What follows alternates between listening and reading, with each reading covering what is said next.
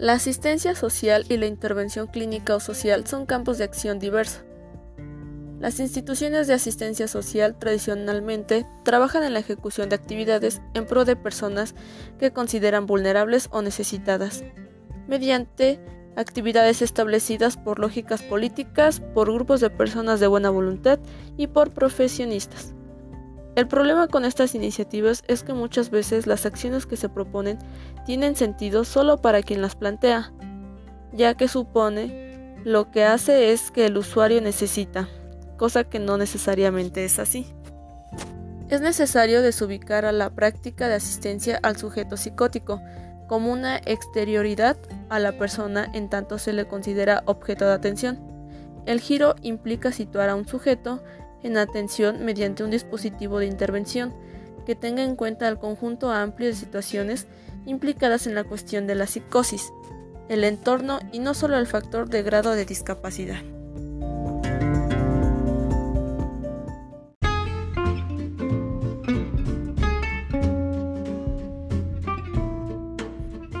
Entonces, entendemos que el acompañante terapéutico se ofrece como sostén, auxiliando al paciente en su imposibilidad de delimitarse a sí mismo, acompaña y ampara al paciente en su desvalimiento, su angustia, sus miedos, su desesperanza, incluso en aquellos momentos de mayor equilibrio.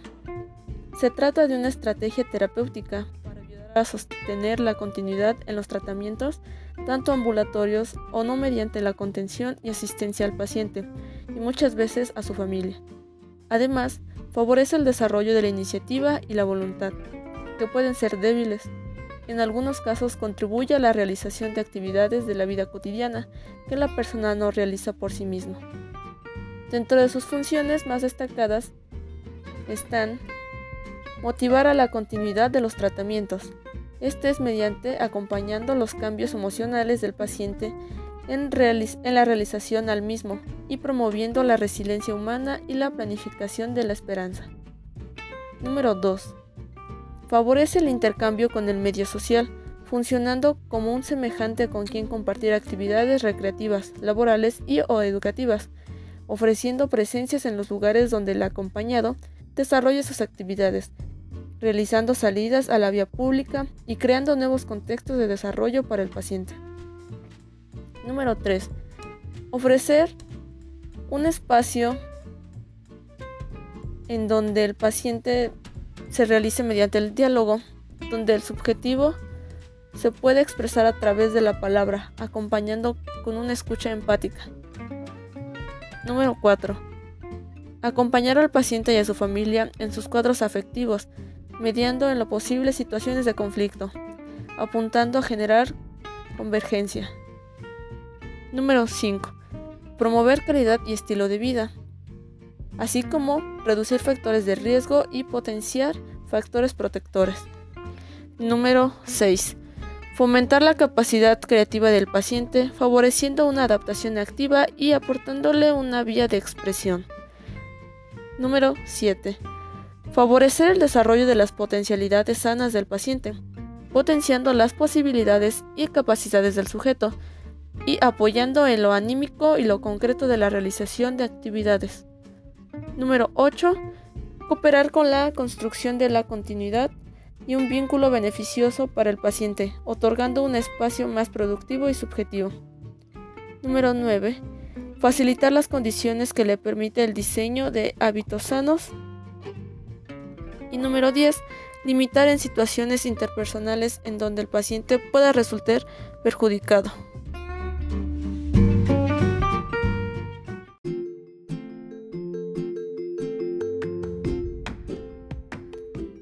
Qué se realiza el acompañamiento terapéutico? Este tratamiento se realiza para facilitar al paciente una mayor autonomía, ayudarlo a mantener o restablecer los vínculos en su entorno familiar, social, laboral mediando y previniendo o acompañando las situaciones conflictivas durante su vida cotidiana, con el fin de favorecer un apoyo familiar que ayuda a la recuperación. Además, este evita que estos problemas se transformen en crónicos y una posterior estigmatización social. ¿En qué consiste este? El acompañante terapéutico se encarga de alentar la fuerza de voluntad de sus pacientes y a partir de ahí encontrar una fuente de energía para salir adelante. El acompañante deberá acercarse a su paciente, conocerlo, sentir empatía por él, en definitiva, ser capaz de encontrar la mejor manera de motivar para ayudarle. Dentro de sus necesidades de un acompañante terapéutico, un paciente puede necesitar un acompañante terapéutico en ciertas situaciones. Por ejemplo, si padece trastornos psicóticos como paranoia, esquizofrenia, melancolía o cuadros bipolares. Si padece trastornos del estado del ánimo, como depresión o bipolaridad. Si padece trastornos de ansiedad, como fobias, también si padece trastornos de la conducta alimentaria, como bulimia, anorexia, si padece trastornos de la personalidad o si sufre alteraciones graves de la conducta en la infancia, así como enfermedades psíquicas durante la infancia y en la adolescencia, si sufre una patología psiquiátrica o neurológica, si el paciente sufre alguna afección clínica como pacientes con cáncer, portadores de VIH, problemas renales, pacientes terminales o con discapacidad motora o psicológica. Para esto se debe solicitar un acompañante terapéutico. El hecho de solicitar un acompañante terapéutico debe estar totalmente justificado y se deberá hacer a través de un especialista en psicología, mediante los familiares o mediante el propio paciente.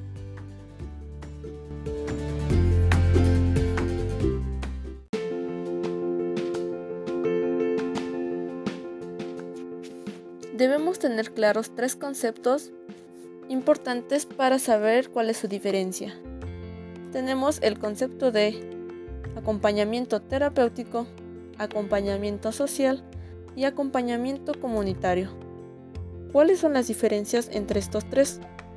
Bueno, como sabemos, el acompañamiento terapéutico es una metodología proveniente que se desarrolla en lo cotidiano y cuyo objetivo es la intervención sobre el vínculo con el usuario y los conflictos subjetivos que se desprenden de esta relación.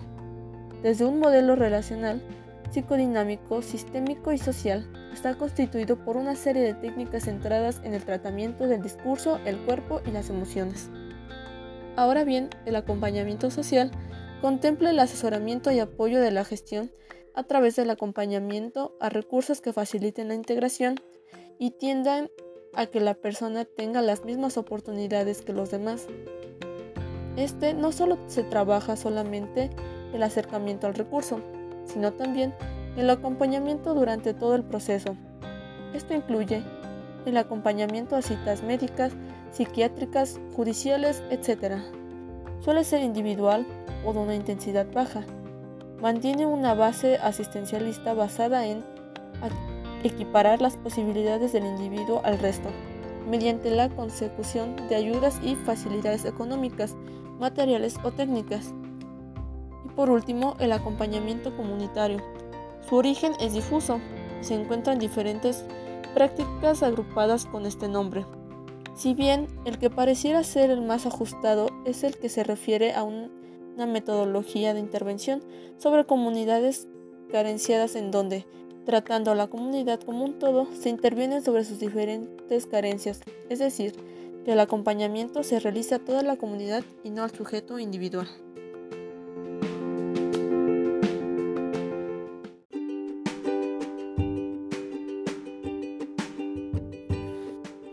El rompimiento del lazo social.